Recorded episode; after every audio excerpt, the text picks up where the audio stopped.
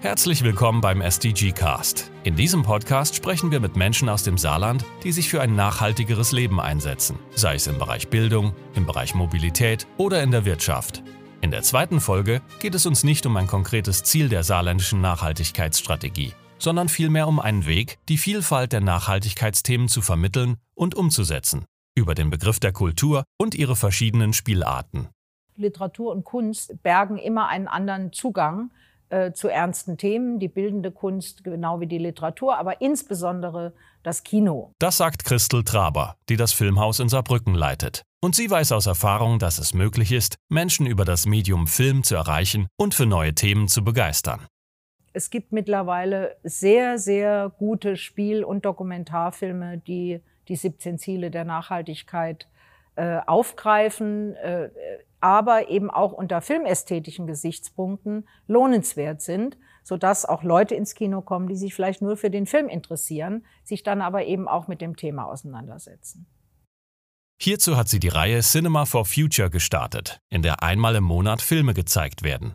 Meine Motivation, Cinema for Future äh, ins Leben zu rufen, war eigentlich, äh, dass wir schon einige Vortragsreihen hatten zu den Nachhaltigkeitsthemen, die auch für mich äh, ganz neue Themenfelder erschlossen haben und wir dann weiter überlegt haben, wie man an dieser Schnittstelle von Film und Wissenschaft ähm, ähm, auch, wie gesagt, diesen anderen Zugang finden kann. Und dann äh, habe ich nach Film gesucht und bin fündig geworden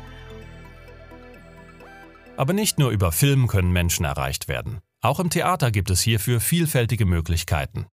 Wie kann ein Stück aussehen?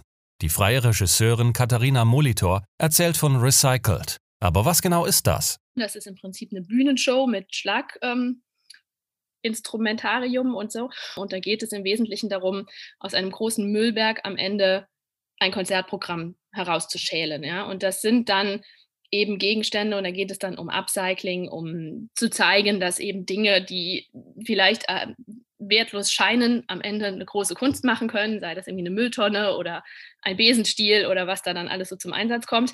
Das war so das erste Mal, weil das natürlich gerade mit, mit Schlagzeug besonders gut funktioniert, weil Schlagzeuger in der Lage sind, aus allem Musik zu machen. Das einzige Projekt dieser Art? Weit gefehlt. Dann habe ich ähm, jetzt ein Stück laufen im Theater im Viertel. Das ähm, ist im Prinzip ein Stück über das Märchen Frau Holle, in dem ich, das habe ich selbst geschrieben und da geht es ganz klar um den Bezug von, von Verantwortlichkeiten.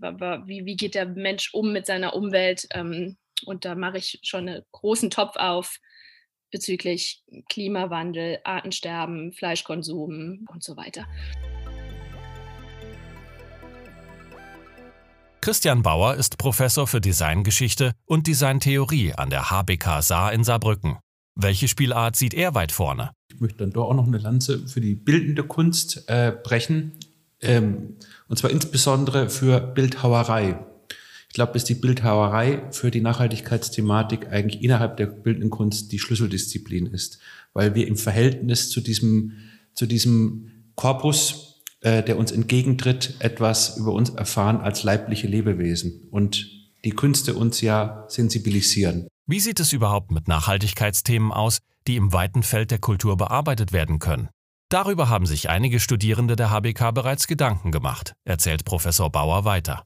Wir machen hier in unseren Kursen unter anderem Bildung für nachhaltige Entwicklung. Dafür fühle ich mich berufen und äh, möchte gerne mit meinen Studierenden in den nächsten Jahren dieses Themenfeld weiter erschließen und in der Lehre und in der Forschung vertiefen. Wir haben ein, wie ich finde, sehr gelungenes Podcast-Projekt ähm, gemeinsam veranstaltet mit Studierenden aller Fachbereiche der freien Kunst, des Designs und der Media Art. Welche Themen dabei zur Sprache kamen? Fiona Ahrens war bei dem Projekt dabei und nennt ein Beispiel. In unserer Folge ähm, haben wir besonders das Thema behandelt, wie sich ähm, die Landwirtschaft auf den Artenreichtum auswirkt.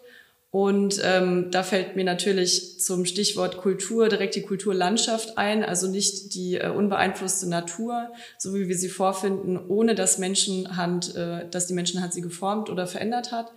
Und ähm, genau die äh, die Monokulturen, die in der Landwirtschaft leider auch die Artenvielfalt äh, stark beeinflussen, ähm, gehören dann auch äh, mittlerweile auf jeden Fall zur Kulturlandschaft dazu. Mit einem gänzlich anderen Thema hat sich Christian Dietz befasst. In unserer Folge speziell haben wir uns ähm, stark mit, der, mit dem Thema Verkehr und Verkehrswende befasst und das auch am Beispiel Saarbrücken ähm, äh, uns angeschaut. Und da ist ein kultureller Aspekt ja fast schon dann auch die Frage danach, besonders in Deutschland, ähm, wie kann der Verkehr zunehmend auf das Automobil, zumindest ähm, das Diesel- und Benzingetriebene Automobil verzichten und auf, ähm, auf ja, Fahrräder und öffentliche Verkehrsmittel und ähnliches umsteigen. Noch über den Podcast hinaus hat sich Fiona Ahrens Gedanken zur Vermittlung von Nachhaltigkeitsthemen über Kultur gemacht. Im Laufe des äh, Seminars zum, zu unserem nachhaltigen Podcast habe ich auch begonnen, mich in der Naturschutzjugend zu organisieren, also in der NAJU, ähm, einem Unterverband des NABU.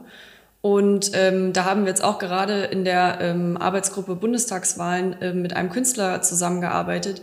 Also ich komme aus dem Kommunikationsdesign.